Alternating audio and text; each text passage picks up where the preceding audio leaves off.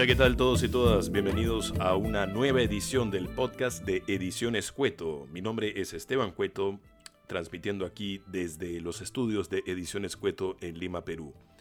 Bueno, me di cuenta que es el tercer capítulo y no había hecho ninguna presentación de qué cosa es esto, qué es este podcast, de qué trata, mm, quién soy yo, eh, etcétera. Así que déjenme contarles un poco de esta iniciativa. Bueno, Ediciones Cueto es una empresa que formamos a fines del año pasado con mi padre, Alonso Cueto, y nos dedicamos básicamente a hacer talleres virtuales por Zoom de distintas disciplinas. Este verano hemos arrancado con unos talleres de narrativa, eh, nivel 1 y nivel 2, y ahora en marzo, que es el otoño, para acá, para Sudamérica, vamos a tener cursos de guion de cinematográfico, programación web y mucho más. Si quieres saber más, te invito a que nos sigas en Facebook como Ediciones Cueto y estamos en Instagram también. Y si te quieres meter algún curso, nos puedes mandar un correo a info.edicionescueto.com. Bueno, hoy día tenemos a un invitado muy especial, eh, un director de cine que ha celebrado sus 70 años de vida y sus 50 años de carrera. Él es el señor Chicho Durant, Alberto Chicho Durant, director de cine peruano, muy bueno, muy querido amigo de, de mí, de mi familia. Bueno, para los que no saben, yo también hago cine y yo he tenido la oportunidad de trabajar con Chicho y ha sido una experiencia maravillosa. Así que hoy compartimos con ustedes la entrevista que le hicimos al señor Chicho Durant junto con mi padre. Todas las entrevistas que ven son transmitidas en vivo por nuestro Facebook y ahí también pueden aprovechar y hacer preguntas. Y también obviamente van a salir acá en, en formato de audio para que nos puedas llevar a donde quieras y siempre tengas acá las conversaciones a la mano. Así que nada, sin más preámbulos, vamos con la entrevista a Chicho Durant.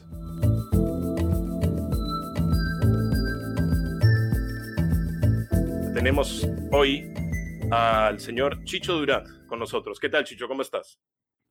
Bien, contento de estar acá en un día tan celebrativo para mí porque acabo de cumplir 57 eh, más, IGB, claro. claro, bueno, felicitaciones por el, el cumpleaños tributario em, y gracias por estar con nosotros también. Bueno, eh, yo creo que podemos empezar por, eh, bueno, por el inicio, ¿no? Este, bueno, acá he podido hacer investigaciones sobre ti y lo que he encontrado es, eh, estudiaste en la Rice University, 1968, eh, y después estudiaste eh, cine en el Institut, mi francés es malísimo, pero Institut de Art de Difusión en Bruselas, y luego terminaste London International Film School, cine en 1977. Pero me gustaría empezar con cómo te interesó el cine y cómo viste, en qué momento y cómo fue que viste que era algo que querías hacer con tu vida? Eh, Esteban. Sí. Bueno, como todo en la vida, eh, el azar siempre es eh, un factor determinante, o a veces lo es, en mi caso lo fue. yo no tenía el cine en, en mi futuro, yo nunca vi el cine como un un oficio o, un interés particular. Yo estudiaba economía en la Universidad de Rice y en el, ah, terminando mi sophomore, eh, entrando creo que fue al junior, al tercer año, eh, tuve que matricularme en un curso de humanidades para completar el currículum, tú sabes cómo es este eh, la educación universitaria en los Estados Unidos y fui a matricularme al Media Center a un curso de fotografía. Eh, para mi sorpresa estaba lleno, no había vacantes, pero había vacantes en un curso de cine que se llamaba Film Forum. Y yo pregunté, ¿y de qué se trata este curso de Film Forum? Me decían, nada, tienes que ver una película los viernes y escribir un paper todas las semanas, es muy sencillo. Y ahí eh, comenzó eh, lo que después iba a tomar eh, por completo y dedicarle 50 años de mi vida a eso. ese curso me destapó el cerebro porque yo no había visto las películas no conocía a los directores que conocí en esa experiencia de ese semestre. Ahí conocí, a ver si recuerdo, conocí a Godard, conocí a Berman, conocí a Rossellini, conocí a, eh, el cine independiente americano también, eh, y, eh, Kurosawa, en fin, en fin, se me abrieron los ojos a, a, un cine independiente o de grandes artistas y en el siguiente semestre me volví a matricular en Film Forum 2 y me metí en Filmmaking 1. Eh, y, ahí empezó eh, un proceso de seducción que después lo enganché yéndome a, Europa a estudiar cine. Wow, qué, qué interesante historia. Pero antes, digamos, este, habías tenido, o sea, digamos, tu conocimiento de cine antes era las películas que veías de chico, antes, o sea, es decir...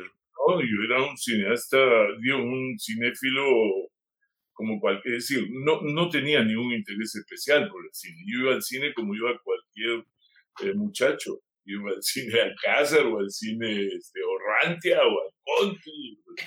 En fin, los domingos a ver eh, las películas eh, comerciales americanas, nada más.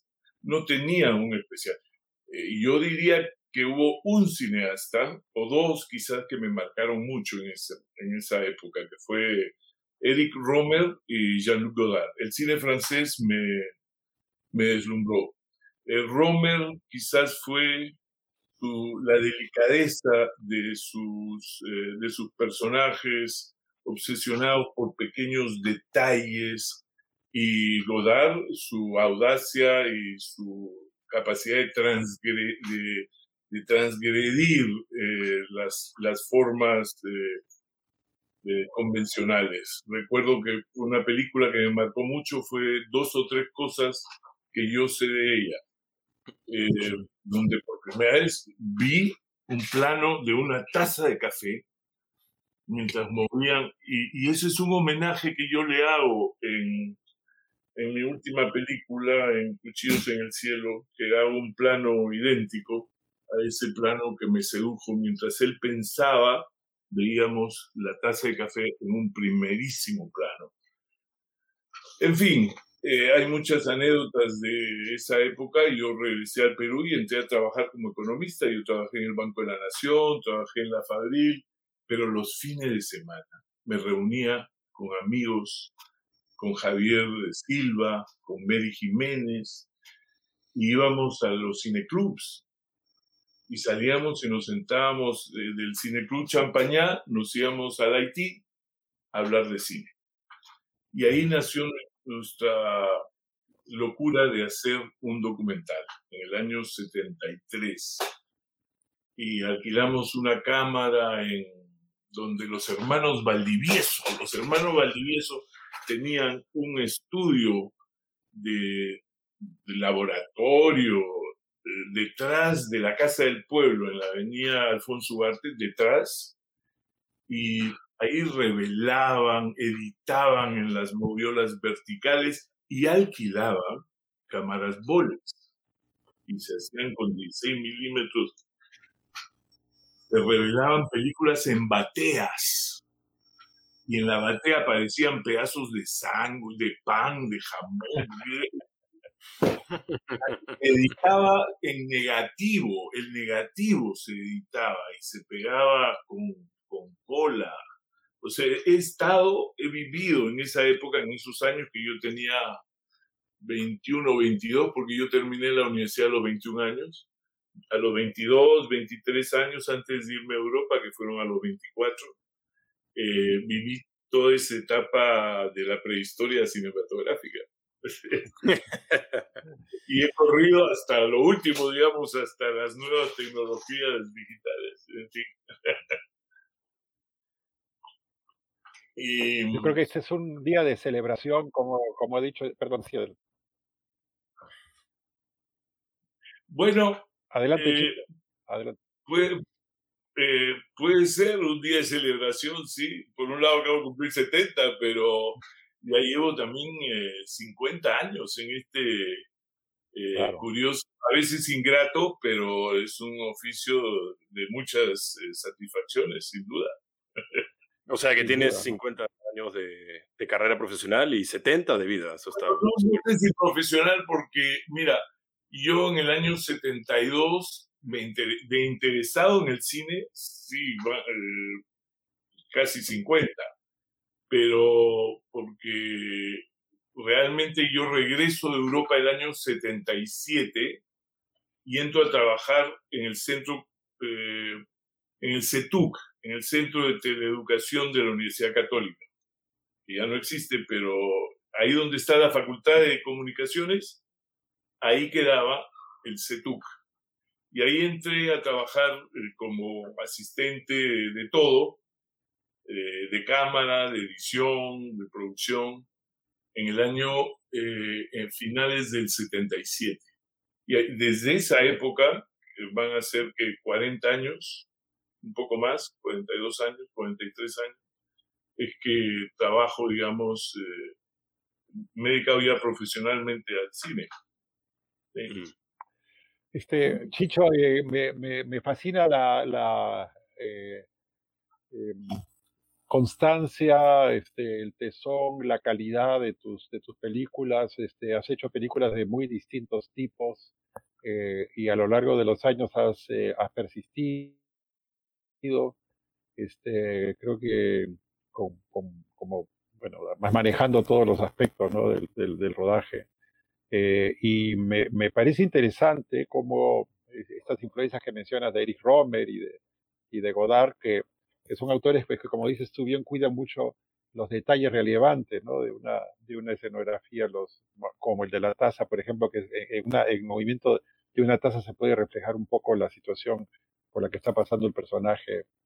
¿no? Y, este, y, y en tus primeras películas, en, en Ojos de Perro Azul y en, y en Malabrigo, este, eh, ya te interesa, sin embargo, también por la realidad social, ¿no? Por la realidad de, este, de los rebeldes, de los, que se rebelan contra la injusticia. Pero en esas dos películas hay, hay algunos elementos de, de cierta irrealidad, también de ciertos sueños, de un mundo de atmósfera, ¿no?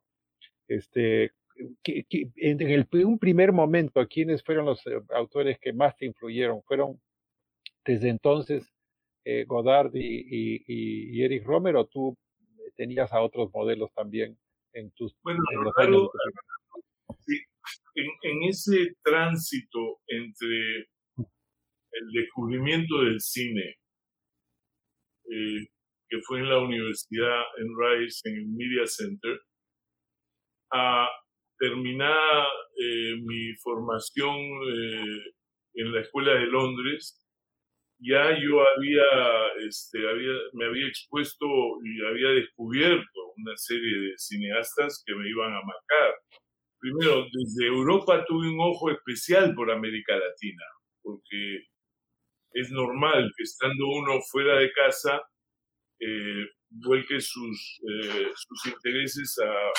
Y ahí descubro a Jorge Sanguinés. Yo hice mi, mi trabajo de tesis, que era un trabajo escrito en la Escuela de Londres, sobre eh, las películas de San Ginés. Em, después he seguido también el trabajo de Raúl Ruiz, eh, el chileno, em, el cine mexicano eh, que, se intensifica después del gobierno de Echevarría, con todo el apoyo. También hay este, un, ojo puesto sobre las Ripstein y cineastas que, que desde esa época ya marcaron este, una pauta del nuevo. Entonces, eh, también tuve, este, el, cine latinoamericano marcó un interés por eh, el cine que tenía una inquietud social y política. Yo nunca he sido un animal eh, especialmente político, pero, pero en, en, esa época empecé a ver estas eh, películas, también eh, el cine de, de algunos países de Europa, eh, de Europa, del Este, André Baidá, este, me marcó mucho y por eso en Ojos de Perro quizás los, la obsesión por los planos secuencias, pero es que es una época donde el plano secuencia era una, el plano continuo y claro, me había seducido toda la teoría de André Bazin, que es una, la teoría contra el corte, contra el montaje, contra la trampa del montaje. Eh, y entonces, este, Ojos de Perro se planteó como una película toda hecha en plano secuencias, pero era una locura. Eh, darle, mantener el ritmo y el interés. Y eso, y, el mundo real maravilloso, que dicen que Ojo de Perro es una de las primeras películas que lo real maravilloso en el cine eh, nacional, pues también viene de mi inquietud y se, se fue un, pedacito de, imagen. ¿A ustedes también? no, pero está bien. sí, un pelito, pero estamos bien. Entonces eso nace también de, eh, de esa época. Yo creo que es el cine de Baida también. Eh, eh, en fin, fui marcado por una... Yo no podría darle un nombre a un, a un cineasta específico porque en Londres, se imaginarán, estábamos expuestos Fassbinder, el cine alemán también me marcó muchísimo. Las películas que en ese momento marcaban la pauta, ¿no? Y claro, cuando yo llego al Perú, empecé a hacer cortometrajes con la ley de, de la exhibición obligatoria y yo editaba, también era editor, porque mi primer oficio y lo que más me había interesado en la escuela de Londres era editar. Y yo entré a trabajar a Inca Films cuando ellos estaban haciendo eh, cuentos inmorales. Y yo eh, entré en el trabajo de, edición y sincronización, los etapas previos a en Cuentos Inmorales, y edité varios cortometrajes en Inca Films. Le edité una película a Pablo Guevara, le edité una película a Fico de Cárdenas, a Augusto Tamayo, a Pepe Guayhuaca, edité como unas 10 cortometrajes. En ese periodo hice el cortometraje de Martín Adán, a un viejo poeta en el Perú, parafraseando esa dedicatoria del poema de Adam Allen Ginsberg. Allen Ginsberg. Eh, y bueno, me parece interesante que menciones este, este tema de la injusticia social y política en tus películas, porque otra cosa que he notado de tus películas que también está es el tema de la ciudad, lo urbano, como un personaje, ¿no? Lo vemos en, en doble juego, ¿no? Eh, toda la parte urbana, el tema del auto, el tema de a la espalda del Kentucky, ahí está la casa de Katia Condos, a la espalda del Kentucky, o sea, tienes este, referencias de, de ciudad, lo vemos en El Premio, en Polvos Azules, lo vemos en Cuchillos en el Cielo, en Chorrillos. Eh, pero, no en, Malabrigo ni en Ojos de Claro, pero digamos, en, en, las últimas películas que has hecho lo tienes eh, bien metido tú, este, tienes... Este, ¿Cómo ves, eh, cómo crees que entra una ciudad como un personaje en una película? Porque muchas veces se dice, la ciudad, no sé, París es también un personaje en Medianoche en París o de Woody Allen, ¿no? Este, eh, las películas han sido todas filmadas en Chorrillos. Desde Coraje, Coraje fue filmada en Chorrillos.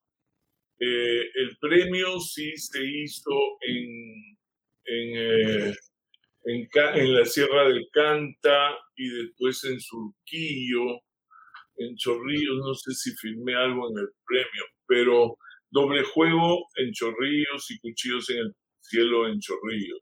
Es decir, buscando el entorno donde yo vivía, porque el que conocía y porque finalmente uno empieza a descubrir que uno cuenta las historias que están más cercanas a uno y los espacios son parte de las historias que uno cuenta.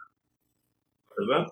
Y este, la, la, ciudad eh, es no solo es el escenario, es un personaje de, de, estas, de estas historias. Y cada una tiene un origen eh, muy particular y distinto.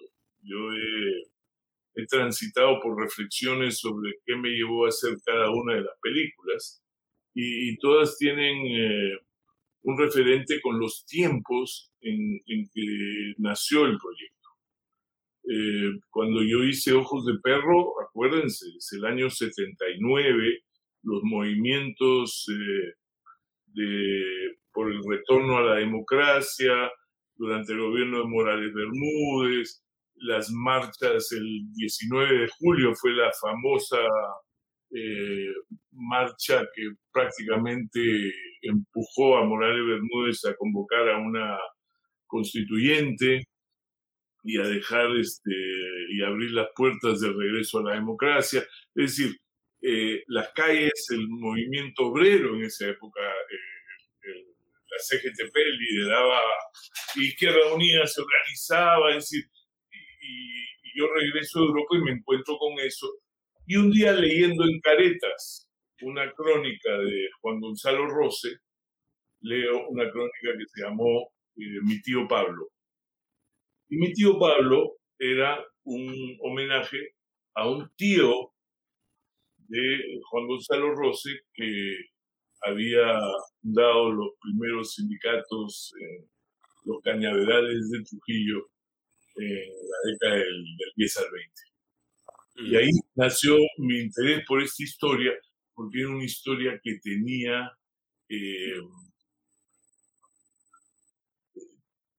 tenía jugos, de, tenía aires de eh, épicos, pero también mágicos, ¿no? Y entonces ahí es que empezamos a construir eso.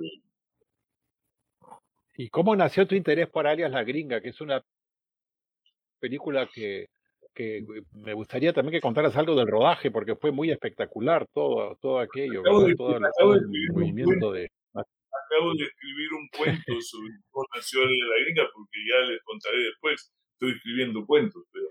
Bueno, eh, este, yo estaba terminando de rodar Malabrigo, estábamos en Guaral, y una tarde llegó el chino Domínguez acompañado de el Chema Salcedo y un personaje que yo no conocía, que terminó siendo eh, Guillermo Portugal, eh, que yo no sabía quién era tampoco. Y vino con un sobre voluminoso bajo el brazo y me lo presentaron como Guillermo Portugal. acaba de salir de, de las sombras, ha estado 20 años, 20 años, y ha escrito, ha escrito sus historias que son fantásticas, y queremos que las lea. y, y, así nació eh, el proyecto de la gringa. Eh, yo me leí, devoré las 800 páginas y no había una película. Habían 30 películas. era lleno de historias, historias, historias. Este, y con el Chema empezamos a, escribir eh, un, intento de primer guion.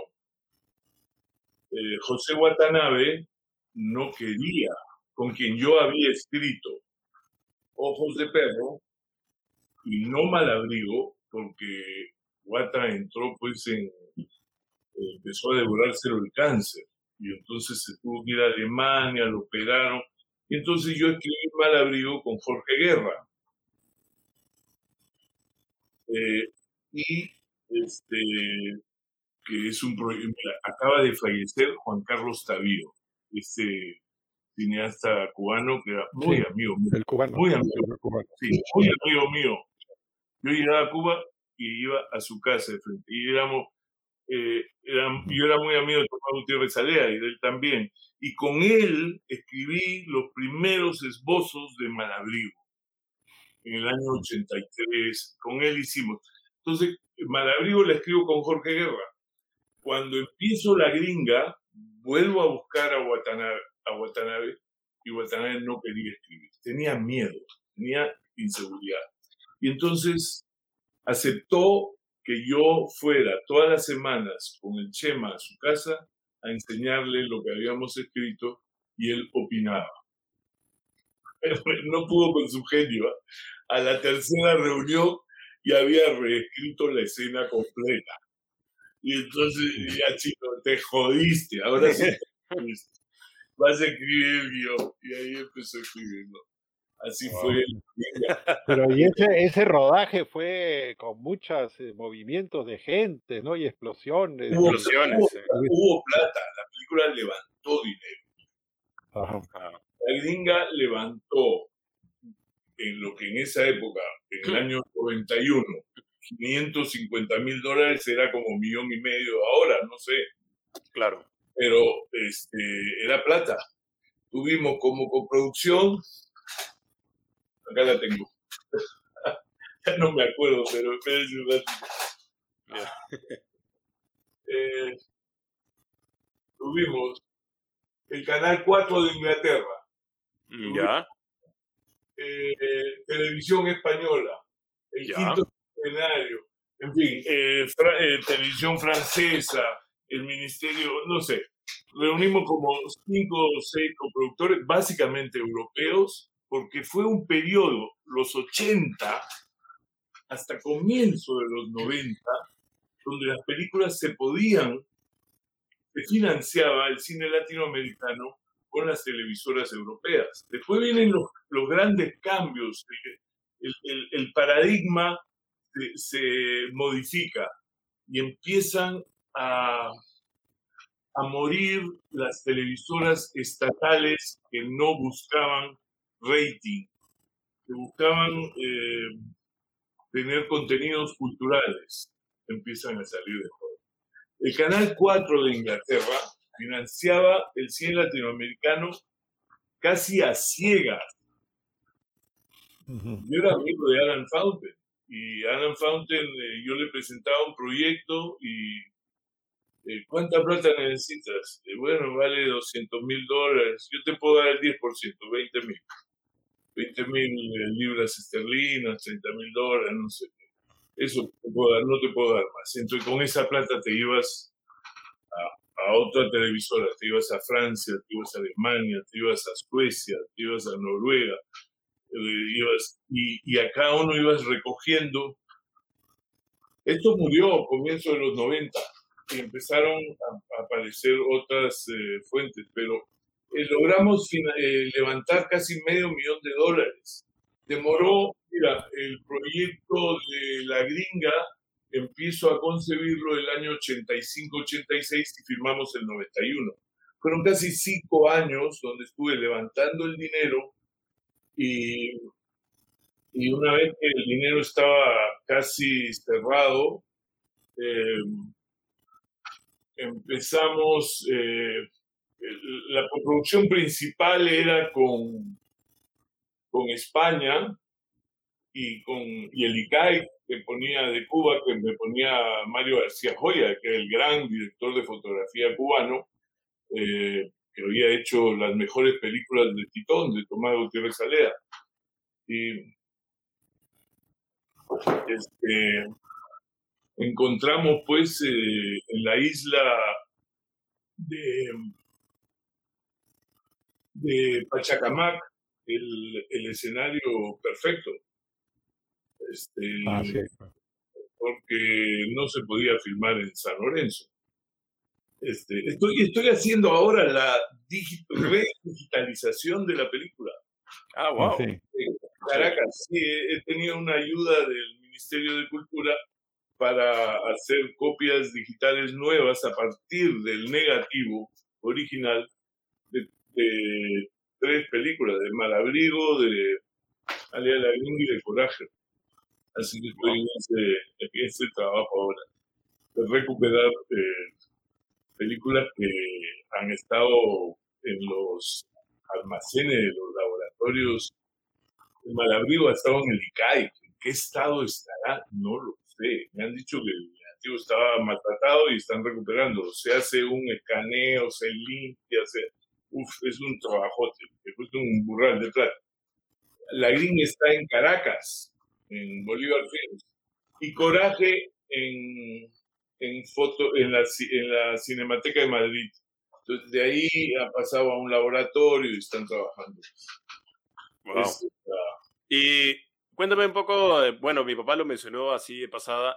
Eh, Alex la Gringa es una película que tiene pues explosiones y eso es algo que en el cine peruano yo no había visto y, sobre todo ah, en el 91 a esa escala. Cuéntame cómo, cómo fue eso. Acabo de escribir otro cuento sobre eso. ok, pero alguna adelanto puede la, ser. la coproducción española nos permitió traer a dos eh, pirotécnicos españoles. Nosotros le decíamos Fernández y Fernández, pero no se llamaba Fernández. ¿Cómo se llamaba? a ver, ya no me acuerdo, no puedo leer eso que está muy arriba. Este, no importa. Fernández y Fernández eran dos españoles que caminaban, eran como mellizos, ¿ya? Este, y como todos los pirotécnicos del mundo, son personajes muy especiales. Y ellos habían traído pues toda su parafernalia para... Eh, y, muy bien, pues hicieron los disparos, todo, pero teníamos la escena final, que que tenía que volar el pabellón. Y era, estoy hablando de 1991-92, o sea, el terrorismo estaba en, una etapa muy intensa, había llegado a Lima. Acuérdense que el 92 es Tarata, la muerte de María Elena, este, la captura de Abimael. Ese es un año brutal. Nosotros estábamos en el 91 y teníamos que ir a volar una construcción abandonada que Watanabe había descubierto en León Dormido. Subimos a una camioneta, subimos a una camioneta con Ramón García, que era bastante conocido, tenía un programa cómico en la televisión, y, este, y los dos, y Fernández y Fernández, y era una combi Volkswagen, y en medio de la combi habían dos cajas de cartón llenas de explosivos, mechas, y todo lo que, y, una, y unos cañones de, de fierro que, eran, que ellos enterraban y de ahí salía el bombazo. Y yo, había tenido experiencias muy, eh, no diría dramáticas, pero muy frustrantes en películas anteriores eh, con los pirotécnicos. Y entonces por eso es que pedí que me manden como técnicos a dos pirotécnicos especializados.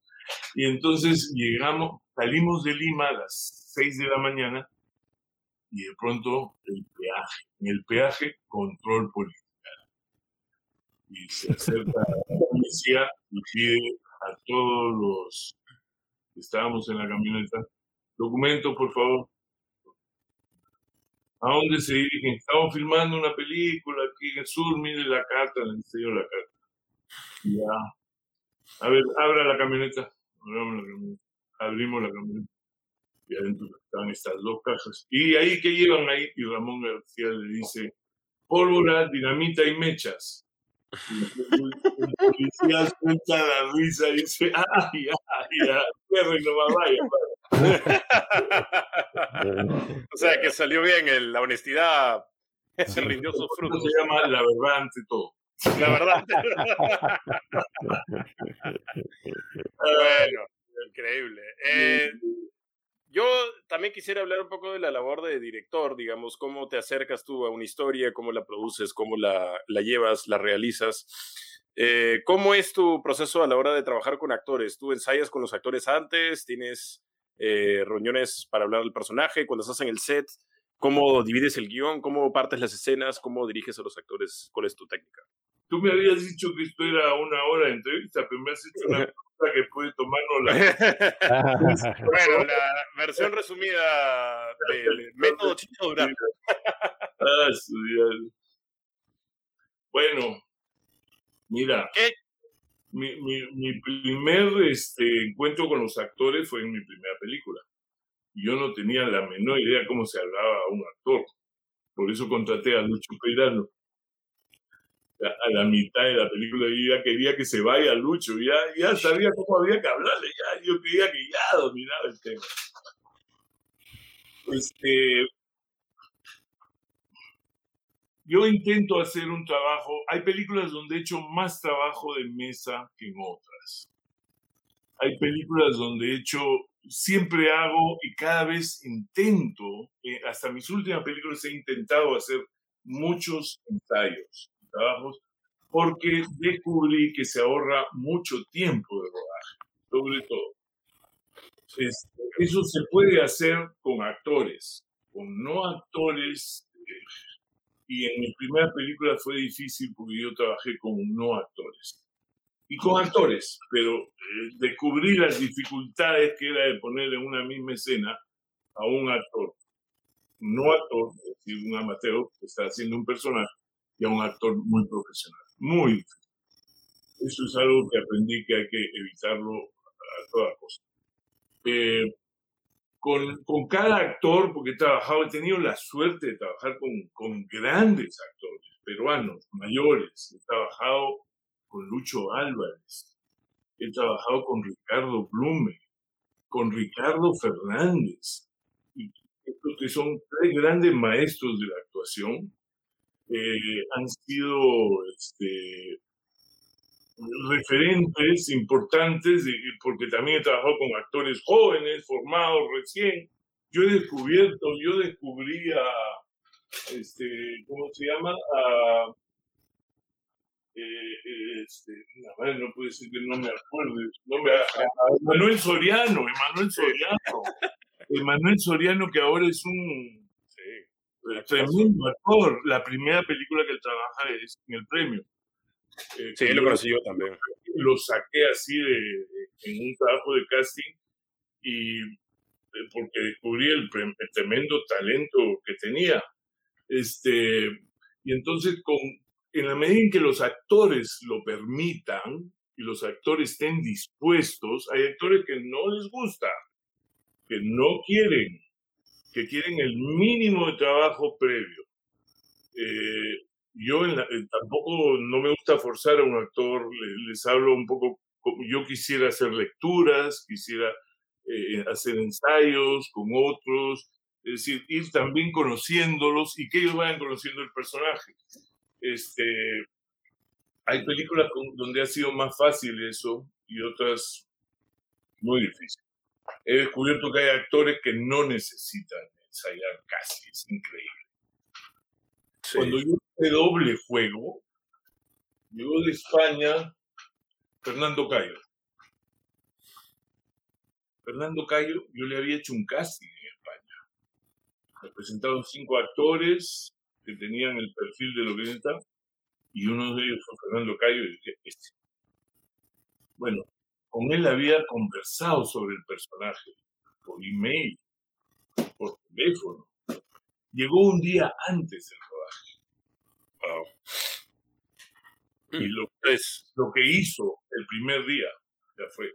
Yo, no lo podía hacer. O sea, el tipo te podía hacer una, dos, tres versiones. ¿Te, parece así? Porque parece así. O así. Esa. Y ahí construía.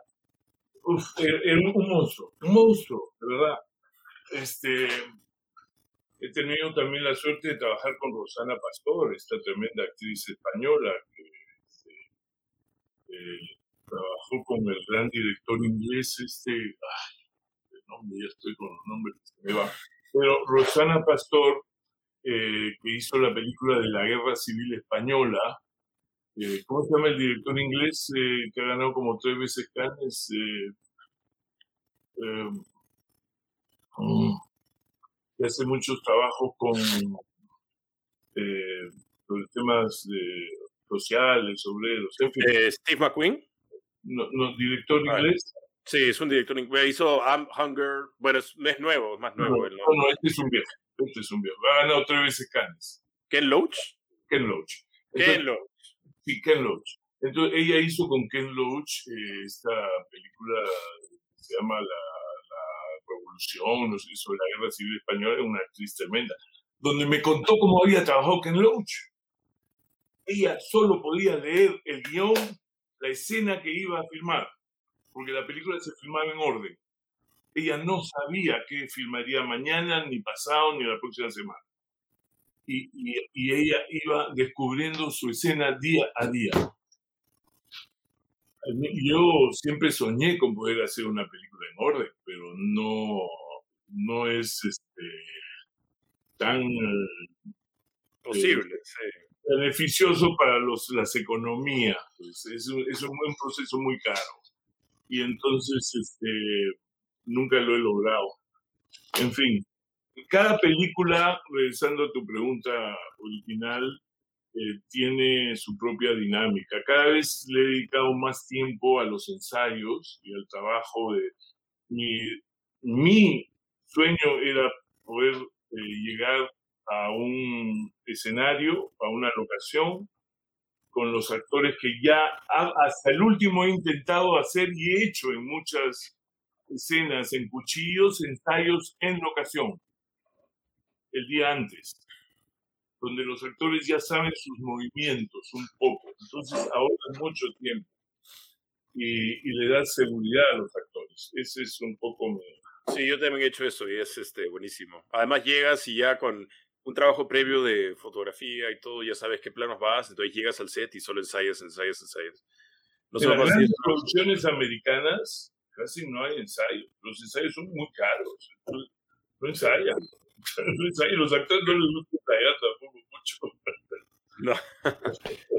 yo, yo, noto, yo noto en, en, eh, hay una constante en tus películas, Chicho, desde la primera hasta la última, y es que aun cuando haya diversos géneros, como la hay, hay, hay, cosas más de comedia, cosas más de drama, cosas más de violencia, y, y tratamientos más realistas y tratamientos más eh, realistas mágicos, como decías tú, pues, pero siempre hay una apuesta por el hombre, la gente común, ¿no? por la gente común y corriente, por la, digamos, eh, la gente que está en un nivel eh, social más marginal, ¿no? Y eso es algo que, como dices tú, no eres un hombre político, porque yo no conozco, no te conozco a ti como un animal político, pero sí creo que hay una, hay una, hay un interés muy genuino en, un retrato de la gente más, eh, que más sufre, que peor la pasa. Sí, porque además son los personajes, digamos, detrás de cada película hay un, hay un nudo que ha despertado tu interés por hacer esa película? ¿Qué me sedujo en, en Malabrigo? En Malabrigo me sedujo llegar a Puerto Chicama y que me, eh, un pueblo abandonado y que me digan, yo acababa de leer Las Velas Abiertas de América Latina, ¿eh? cuando había terminado de hacer Ojos de Perro y estaba visitando y dije, pero esto es lo que está, lo que se está, esto es lo que cuenta Galeano. Eh, mira, Malabrigo ha sido así el, el, el, puerto más rico del país y ahora es un puerto abandonado que no hay nada. Y en ese tiempo acaban de desaparecer los periodistas de Uchulajay. Yo estaba buscando una parábola, una, una fábula que hablara de el tema de los desaparecidos sin contar esa historia, el dolor de un desaparecido, para el dolor de alguien a quien se le desaparece un ser querido. Y esa es la, así nace el Malabrigo, el dolor. Eh, la gringa, eh, seis, siete años después, cuenta la historia de la violencia, pero no la violencia, la violencia terrorista está ahí, la violencia delincuencial está ahí, pero cuenta la historia de una amistad en los, en los, en los mundos eh, marginales, en los mundos. es, eh, como me dijo una vez Watanabe, esta es una historia sobre el pago de una deuda de amistad. La, la, la ética de, de, los amigos este, y, y, que sí hay una ética en, en, los, en los bajos fondos, en el mundo de los marginales. Entonces, de eso es lo que rescatamos de, de eh, para la gringa. Eh, de ahí vino Doble Juego. Doble Juego es básicamente una historia sobre el engaño. La estafa. La la estafa, pero el, el, engaño y, la necesidad de creer, todos en uno y en otro, porque era una época muy particular, muy incierta. Eh, es el, el, año en que vivíamos la, la estafa del Fujimorismo. Y entonces la película intenta enganchar sobre un sentimiento colectivo que era la verdad y el engaño, ¿no? Eh, el, premio toma otro, otro, otra línea que es una historia que me había dado vueltas porque yo la había vivido hacía 15 años, que es la historia de un, un buen hombre, un carpintero de Puno que recibe un premio del presidente de la República, este, y ese premio es el desastre para su vida. Entonces, eh, lo hunde. sí, lo, hunde y, muere en el, este, eh, eh, había tomado, desde ahí eh, reconstruí todo y salí a contar una historia de relaciones humanas de un padre con un hijo, porque ese es un tema que después empieza a, a repetirse.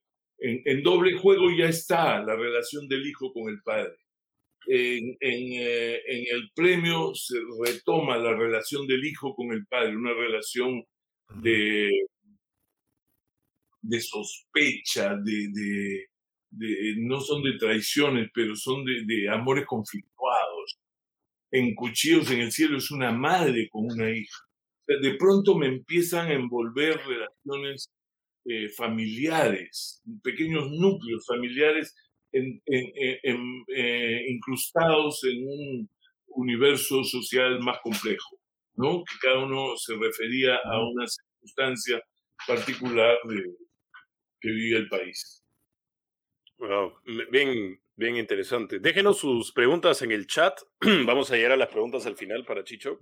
Yo quería hablar sobre, bueno, una, una etapa de tu vida en la que tú, digamos, eh, saliste mucho fuiste muy, una etapa, etapa de tu vida notoria, digamos, fue cuando escribiste este libro y dónde está el pirata y tuviste todas estas ideas sobre la piratería y la situación de la piratería en el Perú y no sé si podías conversar un poco sobre eso. Sí, claro. Eh, hay, que hacer una...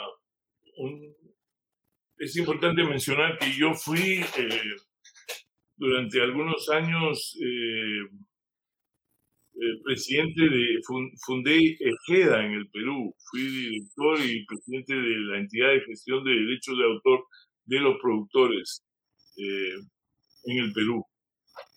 Eh, esto fue una experiencia muy traumática porque tuve una relación muy conflictuada con, con Ejeda de España. Este, no voy a entrar en ese detalle, pero yo estaba haciendo mi maestría en, en la Católica en comunicaciones y me, me crucé con un libro que me rompió el cerebro. Eh, un eh, abogado californiano de Stanford que escribe un libro, eh, se llama el Lawrence Lessig, Lawrence Lessig escribe un libro que se llama mm, sobre el copyleft, ¿ya? Básicamente sobre eh, y, la, y la trampa de los derechos de autor. Y él, hace, él cuenta la, la historia de cómo en el cine los... Eh, lo que pasa es que el derecho de autor es una cosa, es, es un modelo más europeo y el copyright es un modelo más americano.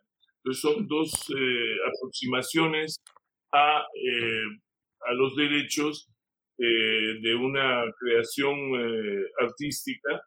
Y yo em, empecé, en, en, esa época pues había un, un consumo de películas piratas muy fuerte en el Perú.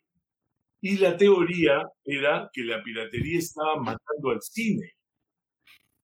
Yo no estaba tan seguro de eso. Yo no estaba tan seguro. Eh, entonces me puse a estudiar el tema, me puse a leer todo lo que se había escrito, la historia de, del copyright en el cine, la historia de los derechos de autor, de, cómo fueron... Eh, pero yo ya lo había empezado a sufrir porque como director de cine, y tú que sabes lo que es ahora eh, intentar poner una música en una película, este, yo, en, en, las primeras películas que yo hice no había ese problema. Tú ponías nomás la música y buscabas al autor y le... Bueno, pero después se empezó a poner ya muy complicado. Ya lo que se pedía eran cantidades tan grandes que ya decía, yo en, en, doble juego tuve que sacar varias piezas de música porque yo tenía 20 segundos del mambo de Machaguay. En, había un grupo de música que pasaba tocando el mambo de Machaguay. Bueno, lo tuve que sacar porque me pedían mil dólares. 20 segundos del mambo de Machaguay no tenía, no podía sacar eso fuera. E, ese, ese tipo de cosas me empezaban a, a reventar el, y el, el, cine se fue este, afectando muy seriamente por las demandas tan... Y entonces yo he hecho películas que casi las he hecho, todas con la música de los turbopótamos, porque este, Humberto Campodónico, hijo, es hijo de mi amigo, y yo decía, oye, dame tus canciones, pues yo te voy a dar mil dólares, dame seis canciones. No, pochi, pochi, dame todas tus canciones, déjame ver cómo las pongo. Y, y yo te pago a ti. Pero si yo ponía a escoger la canción que quería, pues tenía que tener cuatro mil, cinco mil dólares que ya no tenía. Entonces yo me empecé a, a, pensar qué cosa había detrás de esto y así se construyó el, el discurso de, eh, de dónde está el pirata. Mi teoría, eh, que yo creo que sigue siendo muy válida, eh, y después yo lo viví en carne propia con el premio, es que no necesariamente la piratería eh, afecta a los autores como se cree. Eh, yo fui testigo de cómo durante un año estuve persiguiendo al comprador de Movie City en Atlanta para que vea eh, el premio y a ver si me compraba, entraba como coproductor o adelanto de lo que se llama una compra anticipada en Cuchillos en el Cielo. Y no me contestaba, y no me contestaba los mails. Y de pronto un día alguien me avisa y me dice, Chicho, entra a Torrent. El premio está en Torrent. Está en Torrent, está en la carátula de Torrent. El premio está el premio se había reproducido de una manera brutal en YouTube. Yo no lo había subido. Yo tengo mi teoría. ¿Por qué habían 7 millones de visitas en el premio? Yo creo que la gente buscaba película peruana, premio, o premiada, o premio. Y aparecía eso, y, y entonces tenía 7 millones de visitas. Pues Torrent dio eso y la subió a la...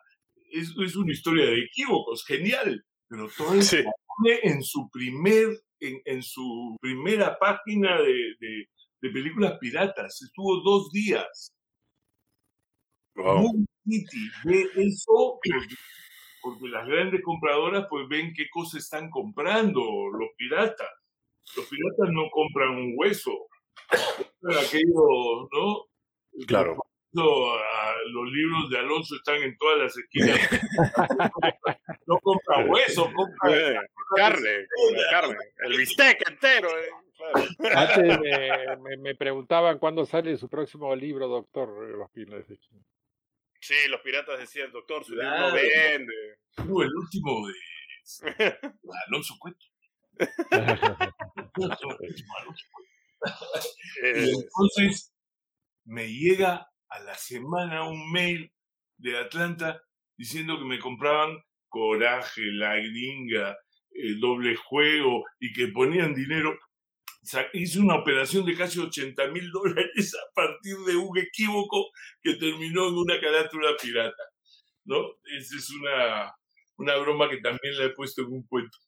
Claro, pero digamos, era después de ver el, el, la popularidad online de la película, hecha de forma, subida de forma clandestina si se quiere, y ahí recién te pone en contacto contigo, pero qué, qué, chévere. Eso demuestra que también, o sea, ahora con el streaming hay más formas de ser conocido con YouTube, con streaming, con todo ese tipo de cosas, entonces hay ahora también todo lo digital. El cine digital está mucho más barato, así que es mucho más fácil hacer películas, entonces hay cada vez menos excusas. Pero el número de ecrans, pantallas, outlets, salidas, es, se ha multiplicado de tal manera que no es que sea más fácil. Yo no diría que es más fácil. No es más fácil, pero puedes ponerlo en YouTube y ponerle publicidad o qué sé yo. O sea, hay más formas de, subir y marketear tu, tu, peli, ¿no? De tenerlo a disposición, por lo menos para que lo vea, eh, y eso puede ser un trampolín, para que lo vea la gente cercana, tus amigos, conocidos, y eso sí puede ser un trampolín, porque las redes son las que hacen prender la chispa. yo, yo quería que nos contaras un poco de tu, de tu nueva vocación de o sea, yo creo que siempre has sido un contador de historia, yo creo que siempre has intentado contar una historia, digamos, versus contra eh, el, el, cine que busca más bien crear atmósferas o crear, eh, eh, digamos, una, una, una contemplación en una situación, un personaje, creo que tú has querido desarrollar a lo largo de tu... Y esto me parece interesantísimo que lo estás volcando ahora en tus relatos y que ahora escribes cuentos y que has escrito un buen número de cuentos que además van a salir publicados este, pronto en, una, en, la, en, la, en la revista, ¿no? En Hueso Húmero. ¿Podrías contarnos cómo es que empezó tu vocación de, nueva vocación de cuentista, antigua vocación de contador de historias y nueva vocación Bueno, mira, Facebook tiene mucha responsabilidad, porque en Facebook empecé a contar pequeñas situaciones.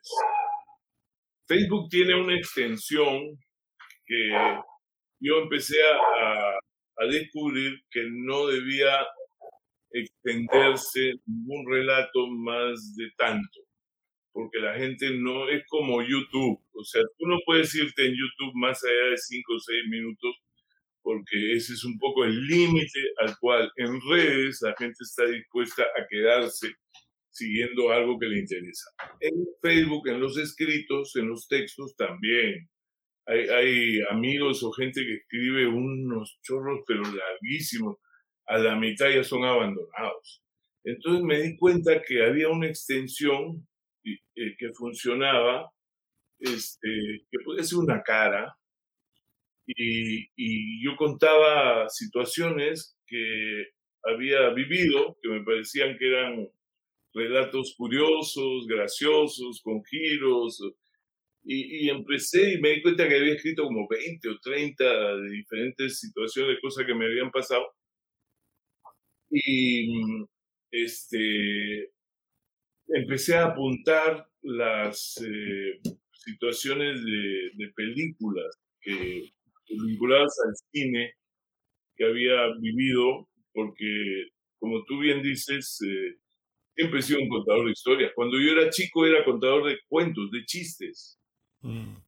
Cuando yo tenía 13, 14 años, a los 14 años yo era deportista y 15 años y fui invitado a participar. Participé, representé al Perú en varios juegos, en los Panamericanos de Canadá, en los Bolivarianos, y estaba en los Bolivarianos en Maracaibo y me invitaron a salir a contar chistes en un auditorio de casi 2.000 atletas. Yo contaba, era un contador de chistes. ¿Y cómo, ¿Ah? ¿Y cómo fue que te contrataron para, para eso? me contrató. Los, los, los, atletas salían a hacer sus gracias. Alguno cantaba, otro bailaba. No te hubieran tantos, pero este, y a mí me subieron ahí para que cuente unos chistes. Qué bien. Eh, un contador de historias. En reuniones, en reuniones sociales siempre terminaba contando un cuento, una historia, algo que había vivido. y en casa saben que cada viaje yo regresaba con unas historias y, un y cuentos. Y él me decía, pero ¿por qué no los escribes? Yo los tenía ahí. Cuando viene la pandemia, que empiezo a darle vueltas y empiezo a escribir pequeños, cuentos mínimos. Son cuentos de 450 palabras, una calidad y un poco más. Por eso que les llamo fotogramas, se llama fotogramas, porque son, son minúsculos. Y esa es la, la idea. Y, y tú que eres escritor, Alonso, sabes que llegar a, las, a, la síntesis y acortar y esto. A veces uno se pone a escribir y se te va, ¿no? Yo me acuerdo que Saramago decía que su época de periodista le había enseñado que lo que se puede decir con 100 palabras se puede decir con 99, y lo que se puede decir con 99 se puede decir con 98, y lo que puede decir con 98 se puede decir con 97, y así sucesivamente. este, pero me, me, me, recuerda una historia que, que este, me, me, decía un amigo que había visto este, que había un letrero que decía se vende pescado fresco. Y le dijeron, pero ¿por qué pone fresco? si tiene que especificar fresco, te, te, van a pensar que, que no está fresco. Entonces ponga se vende pescado. Y el otro vino y le dijo, bueno, pero ¿para qué pone se vende? Basta con que diga pescado, porque así van a pensar que es un mercantilista. Y al final este, le dijeron, bueno, con el olor basta, ya no es necesario que el larga el olor reemplazado al Exacto, exacto. Así, y, que, eh, así que efectivamente. Sí, he escrito ya 45 cuentos wow. y, y, quería llegar a, no sé, a los 80 o algo, pero no, no sé si voy a llegar, pero, pero la cosa es que el, todas, las, todas son historias vividas, ¿ya? Vividas alrededor del cine. Historias en un festival, eh, anécdotas eh, con un actor, en, en, un aeropuerto llegando a un festival o haciendo una visita en la ciudad durante un festival. Es, son un montón de situaciones, todas vinculadas al cine. Pero no todas las situaciones que uno ha vivido dan para un cuento. Y es ahí donde uno se pone a... Este, hay que encontrarle el giro, buscarle eh, algo y rescatarlo en, el, en la narración. Ese es el reto que ahora tengo, porque yo tenía como 20 que salieron así, rapidito. Después las siguientes han costado más. Y las últimas me están dando, están ah. haciendo subir. sí, va, el Hueso Húmero va a publicar nueve que, han, que ha cogido Montalvetti con Lauer.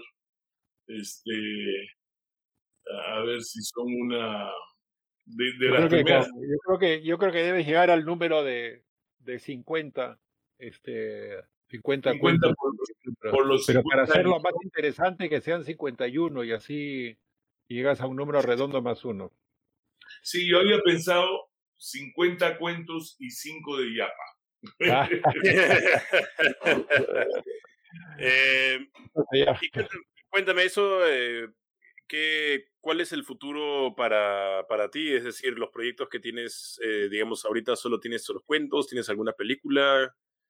Eh, cuéntanos un poco del futuro. Estoy en una etapa que le he llamado silencio, porque Lauer me dijo, haz una, una síntesis para poner ahí el hueso húmedo. Y le he dicho, estoy en silencio fílmico. Silencio fílmico. Ah. Está bonito, silencio fílmico. Sí. sí. Este, porque... sí, cuéntame. Bueno, lo que pasa es que hoy ya la única manera de, financiar una película es ganarte un concurso de DAFO. O hacer una película eh, tan independiente que no requieres dinero. Es decir, se puede, hay películas, hay proyectos que se pueden hacer con cuatro centavos. Este, y pues no he tenido suerte, no, no he tenido suerte en, DAFO, he presentado varios proyectos eh, todos los años, eh, en fin, y entonces eh, el, uno, uno no solo le pone mucho, bueno, con tu padre he escrito como dos o tres, este, y no hemos tenido suerte, caray, no voy a decir más, pero suerte es lo que no hemos tenido.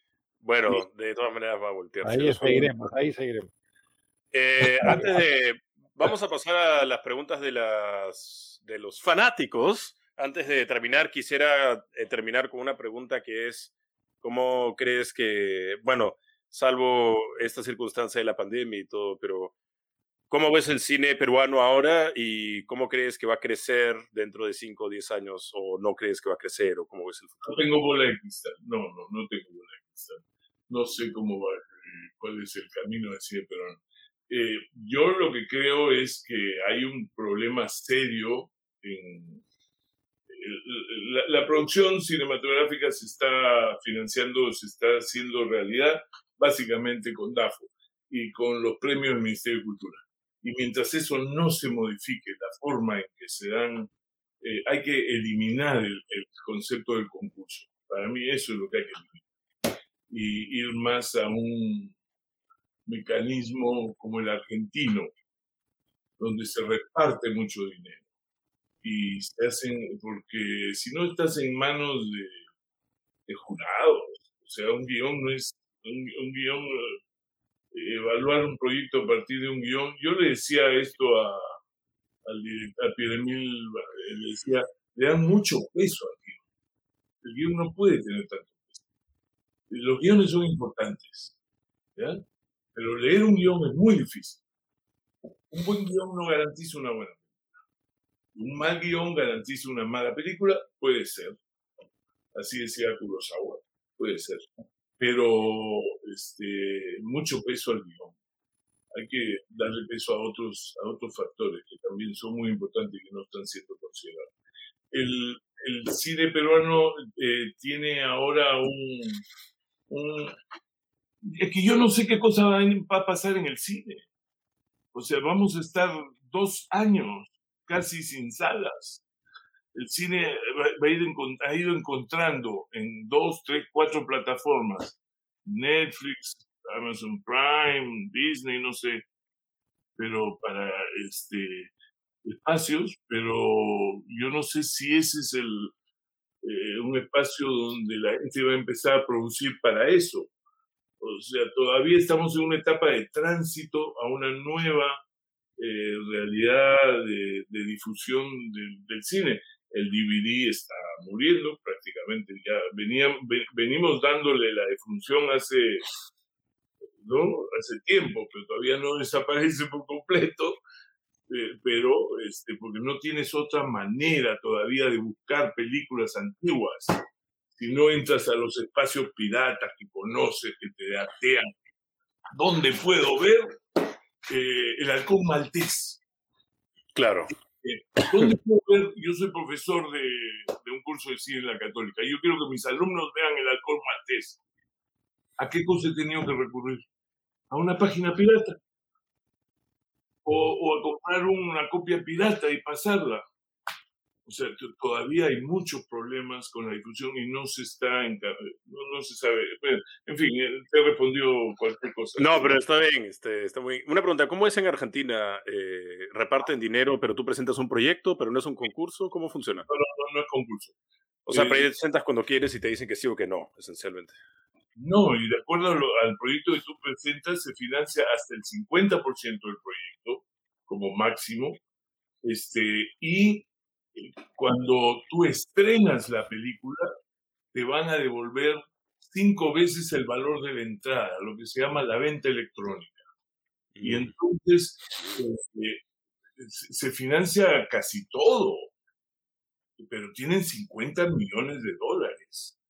Y entonces este, las películas grandes reciben una parte, las más chicas reciben menos, pero no le puedes dar lo mismo como acá a todas las películas. Pues los problemas son eh, de concepción, ¿no? Entonces, una película que vale 300 mil dólares le está financiando el 100%.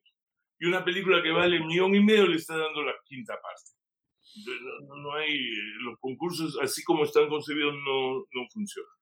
En Argentina, le dan hasta el 50%, hay un comité que evalúa las posibilidades de esta película, el interés, a otras les dan menos, este, tienen que tener una parte financiada. Y después cuando se, la película se estrena en sala, le dan por cada entrada, eso, eso es un incentivo para que la película tenga una respuesta de público, tenga algo de comercial. Y entonces, eh, porque te van a devolver de acuerdo a tu público. Es, es un mecanismo bien complejo, ¿eh? pero claro, sí. es más interesante me parece, que los concursos. Los sí. concursos hay en muchos países, ¿eh? en Chile hay, a mí no me parece que funciona. Pero, en fin. Claro. Papá, no sé si quieres eh, decir algo antes de pasar a la... Este, más bien eh, interesante la pregunta de Andrés Piñeiro. Bueno, primero Anabel Rupp dice que te sugiere 50 cuentos y 20 de Yapa celebrando tus 70. Este, Vamos a tomarlo en cuenta. Eh, bueno, Andrés Piñero pregunta cómo nació el corto de Martín Adán. Cuéntale. ¿Y por qué no se realizó un largometraje? Linda charla. Muchas gracias, Andrés. gracias, gracias. Gracias, Andrés. Em, el corto de Martín Adán nace a partir de unas conversaciones con Mirko Lauer, que estaba, acababa de hacer su tesis de licenciatura, creo que era, en San Marcos sobre Adán. Y yo tenía, acababa de regresar de Europa y estaba buscando un personaje eh, vinculado a la, a la, cultura, a la poesía, y leía mucha poesía. Y, y Adán me, me, me, sedujo, llegué a través de Inostrosa, creo, donde Lauer, y y empezamos, eh, Lauer se iba por una temporada a Colombia y, y empezamos a, tener una relación de epistolar y eh, me mandaba sus, sus, dibujos. El otro día he descubierto las cartas y le, le llevaba a Mirko las cartas de los dibujos de Adán que me hacía. Eh, y ahí empezó a construirse el, el proyecto eh, con Mario Hacha, que este, lo conocí haciendo otro cortometraje, este, y, y, armamos esta, esta propuesta que fue un, un, éxito, Martín Adán, o sea, fue el corto, considerado el corto del año en el Perú, este, viajó a varios festivales representando al cine peruano, y eso me abrió las puertas a hacer mi primer largometraje. Este, fue, un, fue un corto eh, y casi llegamos a filmar a, a Martiga, pero Juan Mejía Vaca, este, que creo que era el filtro, no, no nos dejó dar ese paso. Pero, este, era, era muy reacio a entrevistas y a presentaciones. Pero fue un corto que me ha dado muchas satisfacciones. Muy lindo. En fin, no para un largometraje, no. No creo. Vamos, eh, bueno, tenemos acá algunos saludos también. Eh, Doris Agurto, qué buen título, muchas gracias. Que Trome escucharlo sus experiencias y sus proyectos, gracias. Cinta Kramer, excelente. Tus películas son historias increíbles, nos dice. Siempre interesante escucharlos, Loreta Rizo Patrón. Pepi Patrón nos dice, qué interesante escucharlos. Saludos, Pepi. Y bueno, eh, Rochi Gamborda, Elizabeth Kramer también. Vamos con esta última pregunta de Mari Carmen PG. Es Lima, parece tan difícil apropiarse de ella y difícil de imaginar la lógica del flaneur. ¿Cuál es la relación de los personajes con las calles de Lima en las películas de Chicho Durante? Que yo responda a esa pregunta. Sí, sí. ¿Eh?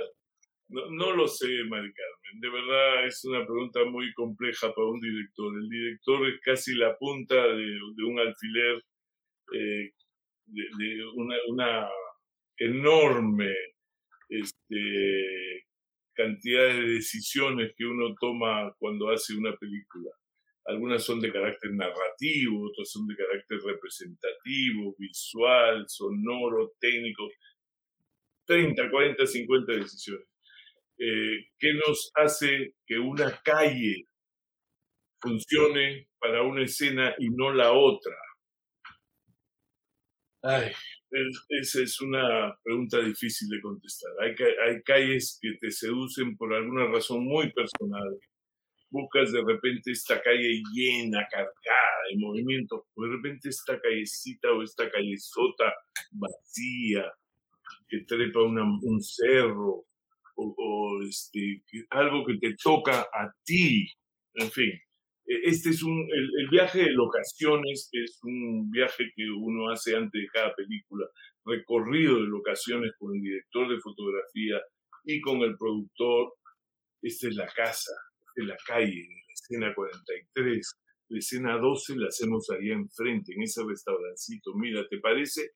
no, no me parece. ¿Por qué no te parece? No tiene luz, no tiene esto, vamos al otro.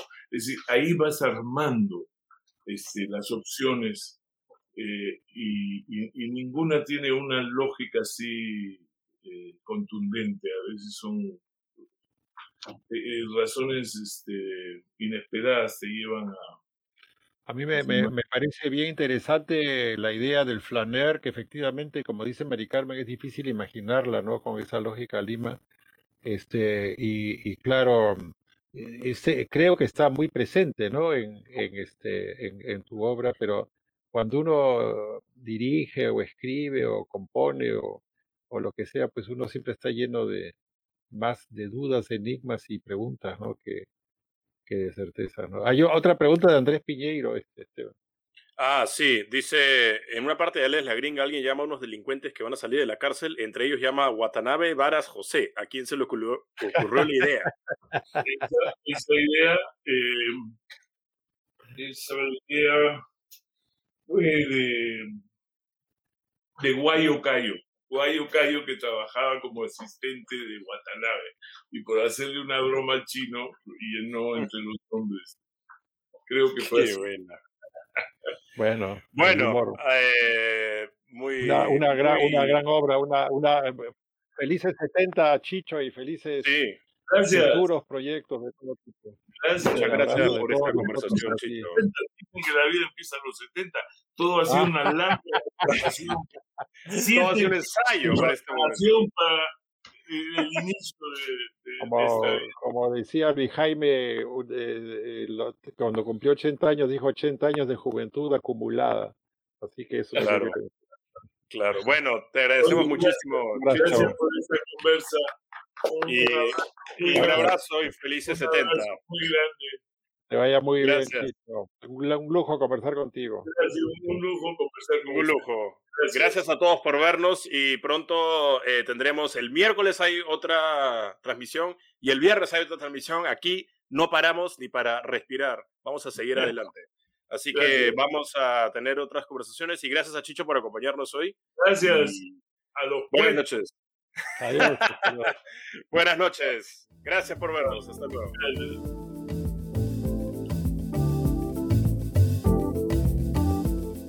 Bien, esa fue la conversación con Chicho Durant. Eh, muy interesante, la verdad, saber cómo llegó al cine, cómo fue su vida antes del cine y ahora con los cuentos que está escribiendo. Muy, muy interesante también saber sobre Alias la Gringa, sobre Doble Juego, sobre Malabrigo, Ojos de Perro, Cuchillos en el Cielo, todas estas grandes películas que ha hecho Chicho Durant, eh, bacán saber el proceso detrás de ellas y las anécdotas que hay detrás de ellas. De más está decir que estoy muy interesado en leer los cuentos que, que va a publicar Chicho pronto. Bueno, eso ha sido todo por el día de hoy. Te agradezco mucho por estar acá con nosotros escuchando. Y ya sabes, cualquier cosa nos puedes buscar en Facebook como Edición Escueto. En Instagram estamos igual como Edición Escueto. Y si quieres llevar un curso con nosotros o tienes alguna pregunta o necesitas cualquier información, nos puedes mandar un correo a info.edicionescueto.com. Por mi lado, eso ha sido todo por el día de hoy. Volvemos la próxima semana con otro episodio de el podcast de Ediciones Cueto. Mi nombre es Esteban Cueto y eso es todo por hoy. Te deseo un gran día. ¡Chao!